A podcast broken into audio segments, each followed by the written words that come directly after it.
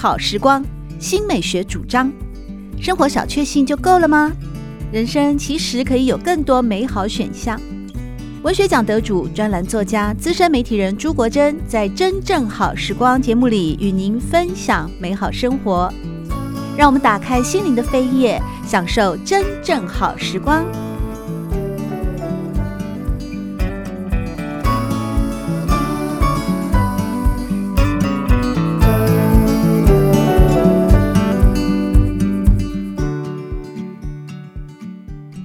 众朋友们好，欢迎来到真正好时光，我是朱国珍。在今天，我们邀请到名作家李金莲和大家分享他最新主编的《我台北我街道》第二集，那些所有一切的并存。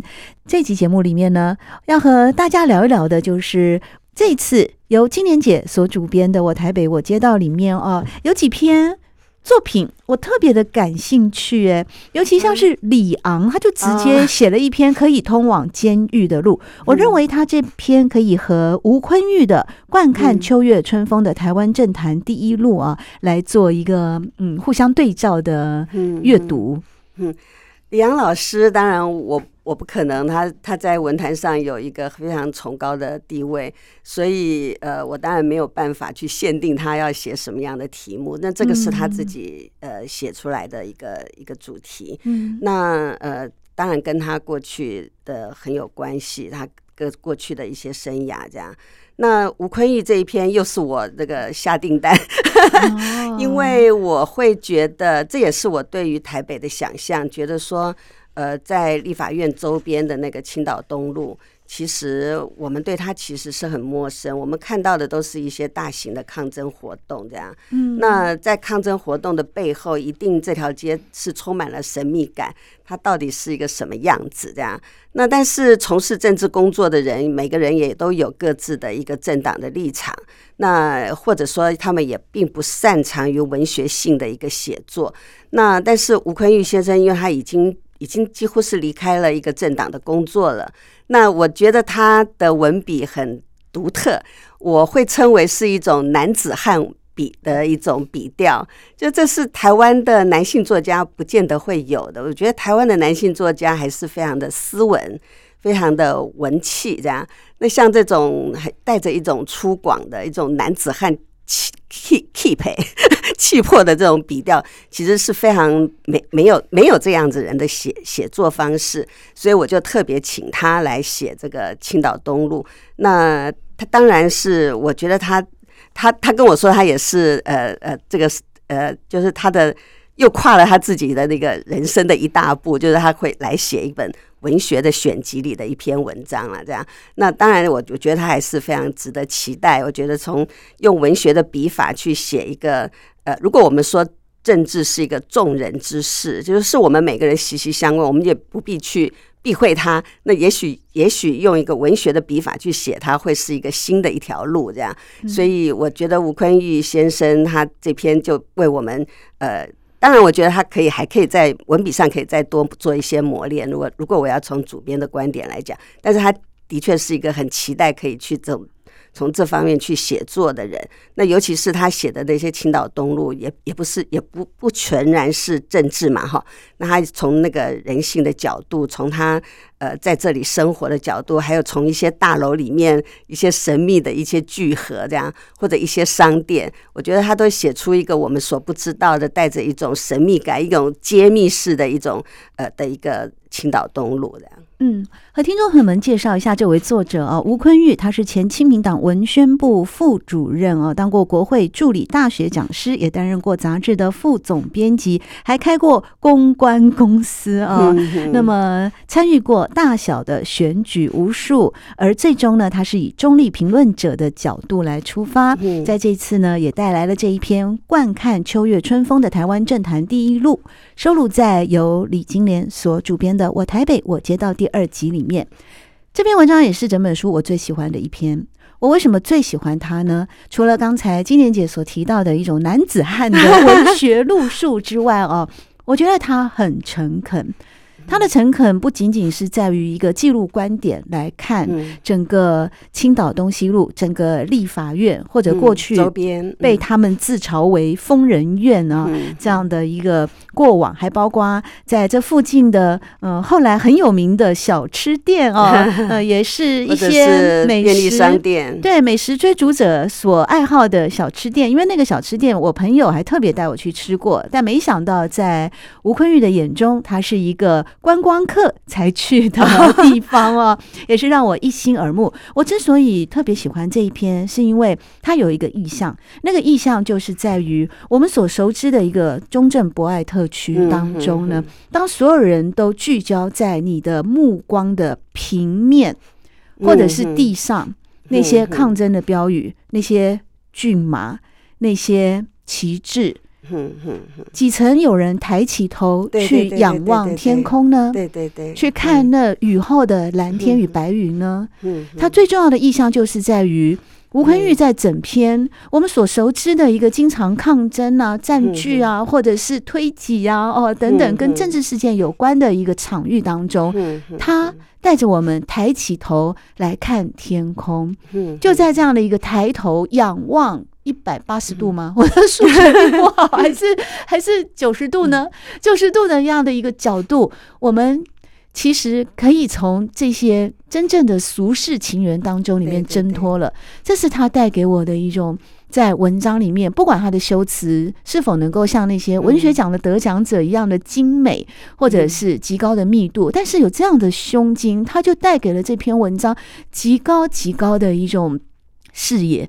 就让我非常的感动。当然，在这里面，他也提到了很多奇人异事啦，比方什么军令咖啡啦，还有当地住户啊，还真的很无辜，因为这是很可以说台北市最热闹的区域啊。三不五时呢，这些住户会被拒马围城，限制出入，被烟雾弹和油漆烟熏上色啊，等等的啊。但是因为他抬起头来了，所以整个的那个意象哦，就完全有一种出污泥而不染的感觉了。这是让我最感动的地方，嗯、也是我最喜欢他的。我们期待他，呃，我们期待他不要像呃我们呃作家那样的文绉绉，能够保留这种男子汉的笔调呢，但是能够继续的去写，我讲他一定会写出一本很独特。我有这样鼓励他，我希望有更多的人去鼓励他。哦、是，所以是个年轻人吗？他没有没有不年轻，你想想看，他都做到做到亲民党宋楚瑜的。其实我注意到他，他我也是很特别，因为他在亲民党辞职的时候写了一封辞职信。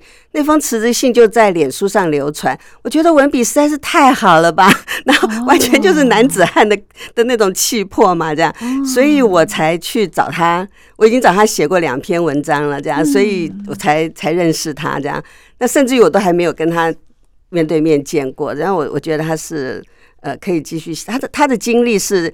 台湾的作家所没有的，这样，所以是男子汉的英雄类啊，就是感觉又有柔情啊，然后又有那种铁汉。铁性，对对对对，哦，这蛮难得的一种特质哎，这是台湾文坛没有的。嗯，可以继续写下去，不管他写什么，一定都能够诠释的很好。我也非常的 期待。那我们来说说年轻一辈的作家，像是杨富明哦，他就非常的年轻啊。那他在这次收录的文章里面，就直接说他是台北的新人，而他也因为。这几年疫情的关系啊，所以他就自己说，他这一两年的工作都绕着“出清”两个字在转了。哎，感觉这么年轻的一个，嗯，当然他也是现在因为他的作品改编影视啊，所以受到了各方的注目啊。那他写台北的新人，他在出清这些，哎，感觉那个好像有种老灵魂的感觉，是吗？嗯，不知道金莲姐怎么看？我跟付敏认识很久，就是他在出《花甲男孩》。刚出版的时候，我可能是，呃，他后来当然因为影视的关系，呃，非常红嘛，哈。那我我去访问他的时候，他刚刚出版《花甲男孩》这本书，这样，我应该是第一个访问他的记者吧。那个时候他还非常的生嫩，他刚刚到台北来，他跟我说，呃，他在考上了呃台大的研究所嘛，那他还正在熟悉台大周边的街道。台大周边的环境还正在熟悉，这样，所以是一个从台南啊，来来到呃台北，一个很很很很生嫩的一个大男孩这样，但是他非常的有才华啦，这样。那一路这样子写下来，一直到他这本呃台呃这篇台北的新人，他还是差不多大大体上文章也都还是在围绕着台大的周边嘛哈，那但是呃他其实很大一部分在台北，慢慢的其实是在过着他的。半学术的生活，或者半校园的生活，嗯，那这里面其实有一部分提到永和还是中和，他可能住在那个地方，但是除了那个部分，因为大部分都还是围绕着一个台大的生活这样，嗯，那这个是他这几年在台北生活的一个具体呈现的他的生活的方式这样。那他的结尾写的很好，我非常喜欢，就是这篇文章收尾，就我觉得有的时候文章的收尾就。你可以看到这个作家如何去去为这个这个这篇文章做 ending，这样。那那我觉得他明天我们都要做自己生命的新人。我觉得这个这个收尾是非常收的，非常的有情感，也非常的漂亮。这样就是扣到了他的命题嘛，对对，台北的新人哦。嗯嗯。其实像杨富明这样的一种悠悠缓缓的，或者比较抒情式的写作的风格吧啊，我觉得呃蒋雅妮啊，他们这一代的。新人好像都蛮类似的。蒋亚尼他写的是路的解嘲啊，当然他是说每条路都有自己的味道啊。那不管他在台北居住的时候，或者他求学的时候啊，嗯，他的风格我认为跟杨富明啊，甚至张娟芬啊写松山路六百巷哦，都是比较接近的一种淡雅式的眼光来看台北。对，对，娟芬很特别，娟芬你。我们认识的他当然是呃理路很强嘛哈，我们为为他自己的心中的一个理想社会，或者他的心中的一个社会理念，或者一个理想的理念，他是非常呃坚持不懈的。但是这他的这收录在这本书里的却非常的抒情，但是在抒情里面，你又可以看到他他有一种呃呃嗯。呃，我觉得是从事社会运动者的一个很独特的一个特质，是他会把自己缩得很小。就我后来跟他说，我有读到你一直不断的想要把自己隐去，就是。盖起来，他就哈哈笑，他说你：“你你你说对了。”他说：“我到现在还不想把自己拿出来，这样。”嗯，所以你读的时候，你就会知道，那个我一直一直是把它缩的很小的，他集中在那个消失的那个松山路的那条街道，这样。嗯，那所以我也很感谢娟芬，就是他在他呃努呃，在他很专注在他自己的社会运动的路线里，他为我写了这样一篇很抒情性的一个一篇文章，然后呃。对，我觉得很感谢他的。是在松山路六百巷这篇文章啊，同时也搭配了一嗯、呃、一张照片，有别于其他的呃像这种属于选文类的啊，就是邀集各方名家啊来主编出一个主题性的选文的呃这样的书籍啊，嗯，大部分都是用文字来呈现。可是在我台北我接到第二集，你们会有一些照片。放进去，它的用意是什么？嗯、应该是说，在第一集里就有搭配照片哦。那到了第二集，因为也这个可能跟我自己过去的训练很有关系。我在媒体里面，我们在做操作一任何一篇文章的时候，我们都会考虑到你要配一个插画，或者要配一个呃摄影，这是我们的一个基本的一个工作模式。这样，嗯、所以在在这本书的时候，呃呃，木马出版社还问我说：“那你？”如果是纯文字也 OK，那会不会希望有搭配摄影？那我还是会不自觉的就觉得说，我还是会希望是能够有一个摄影这样。那但是在摄影的时候，其实所以的呃，这个摄影师陈建仲也是我以前在报社的同事。那我觉得他是他的摄影风格，我觉得是呃，我如果这样说，呃，他的摄影风格其实是。呃，非常的文青式的这样，嗯，嗯。那呃，并不是那种呃，很很记录式的，对，不是记录式的，观点，对，也不是那么的嗯，庶民式的这样，他是它是很干净。是是什么？就经过拍一张 有图有真相。对对对对对啊，或者是对，不是那么考究构图啊，或者是或者干净度这样，他的照片是非常有干净度，即使是有人在里面这样。那所以这个照片，我们他给我们很多，我跟主编一起把它选出来这样。那但是我觉得最最很重要的一点是，我觉得是图片的放置的方式。嗯，我觉得我我因为我在媒体的训练，我会希望说能够让这个摄影能够是有一个摄影作品的感觉。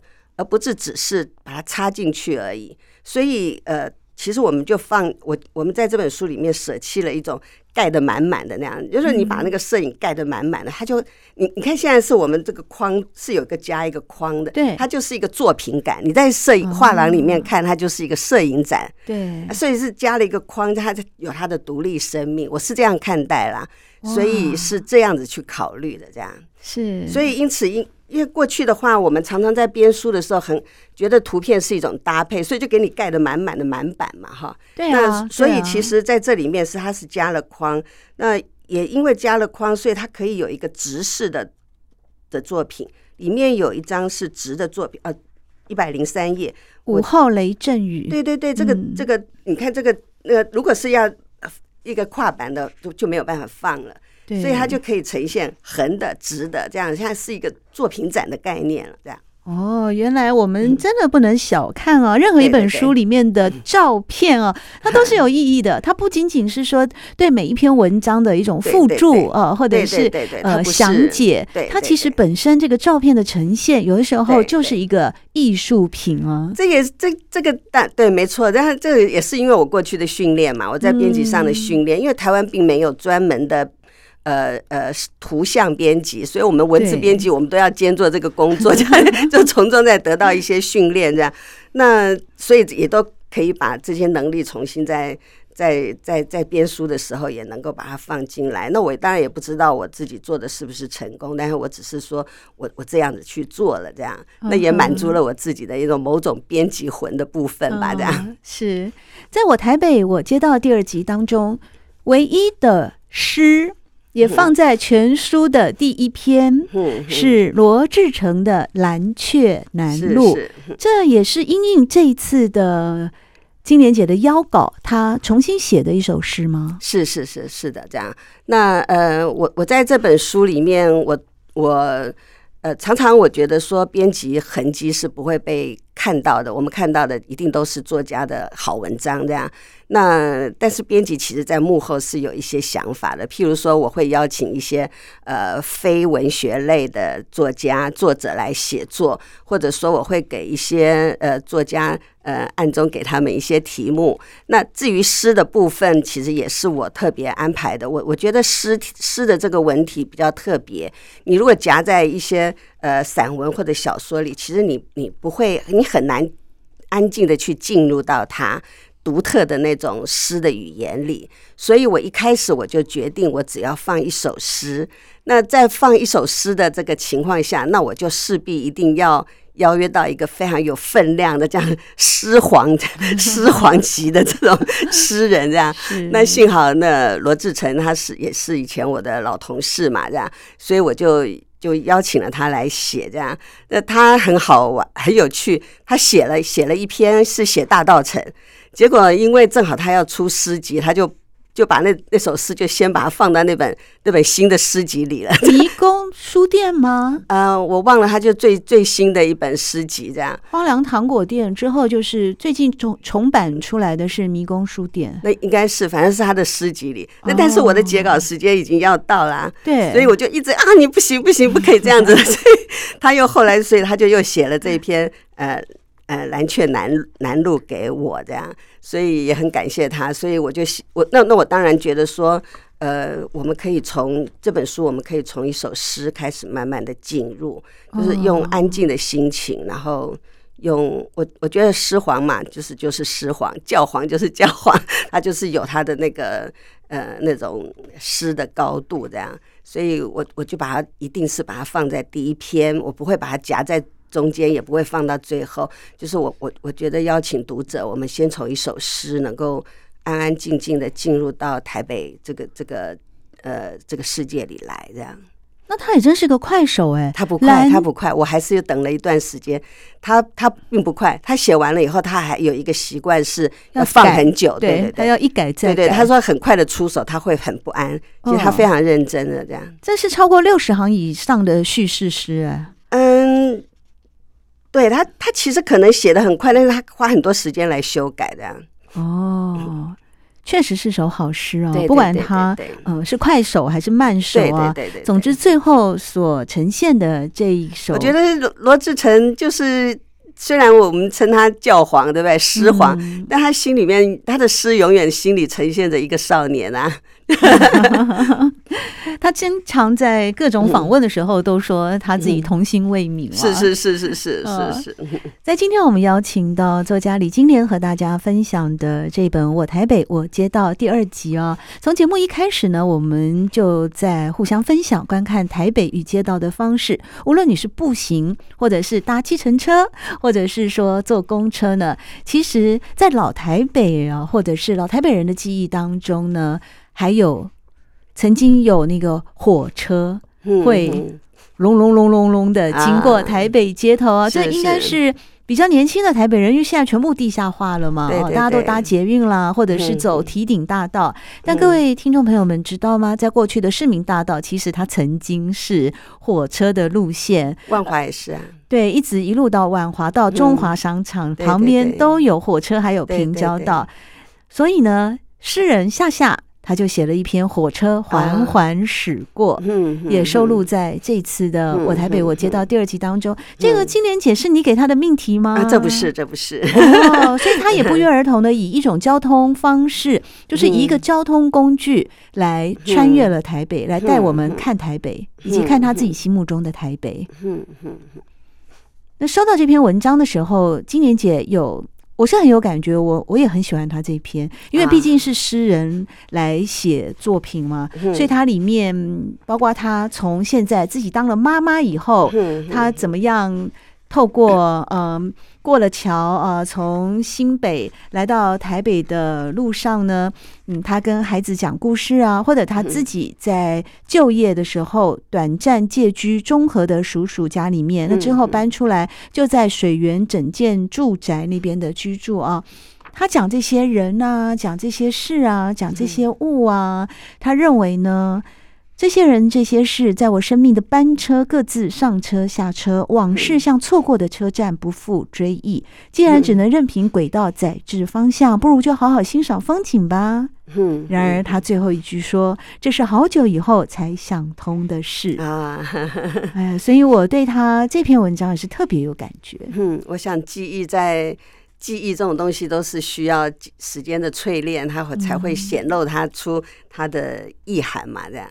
哦，因为他讲火车也是我过去哦，对台北的一个我从小成长的环境哦，其实距离火车铁轨还蛮近的，呃，没有到旁边这样子。但是有时候我们搭公车，我住中孝东路六段哦，那我要到台北车站是中孝东路一段，在这样的一个沿线当中呢，有时候会经过松山，松山就有一个火车站哦，一直到台北到万华。那小时候你在经历过一些，我们坐交通车上学的时候，我印象特别深。前几天我还经过市民大道，你知道那里哦，敦化南路过去曾经有一个复旦桥，复旦桥下就是火车铁轨。嗯嗯。那火车，我们的我们从北，我们交通车从北边要到南边，要到中正博爱特区，我父亲上班的地方的时候，经过那个复旦桥下面就会有火车经过，会看的铁轨。那个时候，铁轨旁边有一栋建筑物，有一个游泳池。哎，你能想象啊？五十年前啊，呃，将近五十年前的时候，你在台北市中心看到一个大楼旁边有附属游泳池，那是多么多么多么令人觉得高攀不起的一件事啊！像我年纪够老，所以事实上可能你们可能更不知道，其实我我我小的时候住在公馆旁边一点，就是不到景美，在景美跟公馆中间。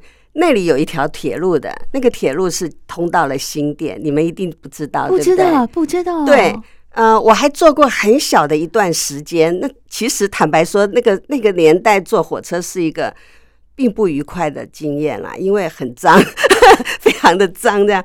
然后我们小时候嘛，平快车吗？吹电风扇的那一种吗？呃，平快车。但是是不是柴油火车，我我我现在不复记得，我不不是那么确定。但是很肮脏，然后我们常常要搭一站火车去公馆上小学。那时候我们还偷偷不买票，还常常要躲那个票务员这样。那很很短很短，大概可能半年一年以后，他就他就拆掉了，就完全就。所以大部分的人现在是不会记得有那样一条铁路经过公馆，应该是从西门町吧，你经过公馆一直通到新店。嗯，那后来那一段就整个都拆掉了，所以现在看到的就是呃宽敞的罗斯福路了，这样。哦，那对，像万华，我在那边嘛，《中国时报》在那里，我在那里做事情做了超过二十年，它也是有一段火车那。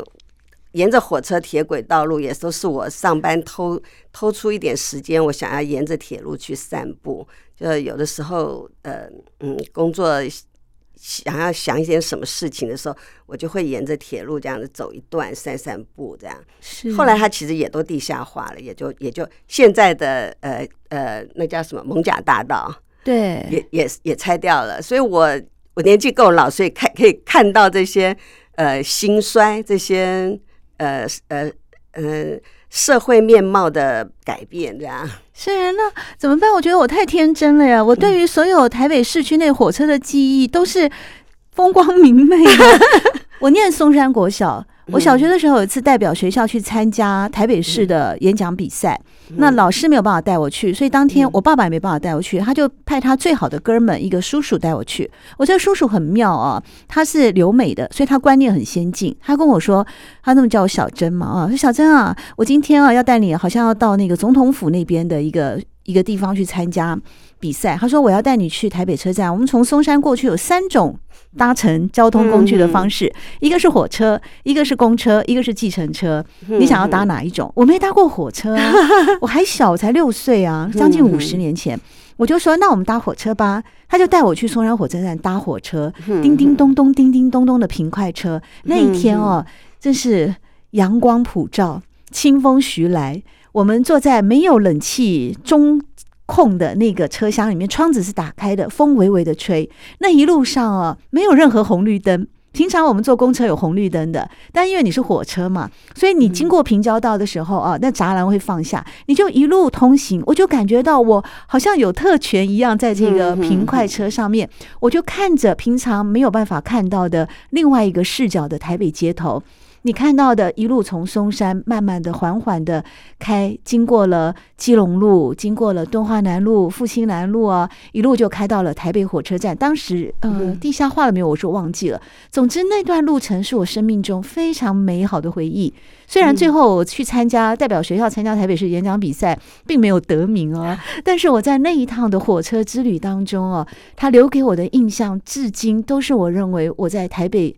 里面曾经活过、曾经行走过的一段步履，而且这个交通工具已经再也不复返了。你想要再回味、嗯、想要再重温，它都没有了。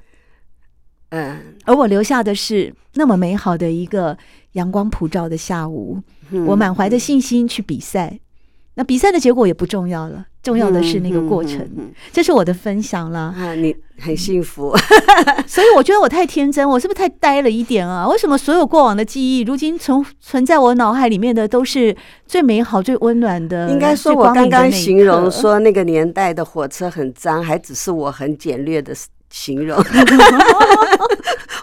我停留在脑海里的，我不太敢跟你说。当然，这不表示我不喜欢那段记忆，完全不是。我当然也，呃，我后来其实前两年在网络上有找到那段呃火车的旧照片，我也把它珍藏起来。就是坐火车的人，坐。坐火车的生活当然是还是很令人怀念，这样，但只是可能离离我们想象中也会有一些距离。你你如果亲历过的话，可能会有一些距离，这样。对，常常在人生路当中，期待以及最后的结果啊，嗯、或许都是会有距离的哦。嗯、想象呃，实际经验了以后呢，也都会有一些差别。这也就是文学家嘛，文学家要给你最好的，也要给你最。最坏的，对那那你那我们就在这里面去学习理解这个世界嘛，哈，没错。我想用夏夏的这篇文章哦，火车缓缓驶过的结语来作为我台北我街道第二集那些所有一切的并存啊，也许也作为今天的访谈过程当中的一个小小的注脚吧。因为夏夏这么说的哦，在他过去所经历过的，例如像万新铁路啦，后来刚刚讲的就是万新铁路哦，因为载运量的下降而停驶了，铁道也拆除了。夏夏说，除了记忆，没有留下丝毫的痕迹。汀州路还是忙碌，还是比以前更忙碌呢？也许列车从来没停下来过，一年年、一代代载着我们，只是往前，不曾回头。在今天真正好时光，我们邀请到的是作家李金莲，也是这本书的主编，特别来跟大家分享的是二十二位跨领域作家呢，对于台北这个城市，无论是成长的探索、微痛的回忆，或者是机灵的人生。都是他们努力存活的印记。谢谢金莲姐今天带来的分享，谢谢大家。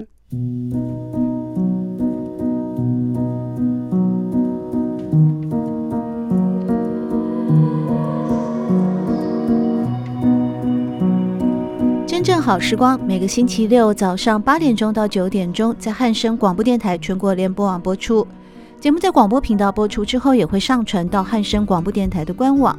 在官网当中，您可以在经典回放的单元里搜寻“真正好时光”，随时收听到国珍为各位制作的精彩内容。喜欢朱国珍制作主持的《真正好时光》，欢迎您订阅、分享或留言，随时保持互动，一起共享美好生活。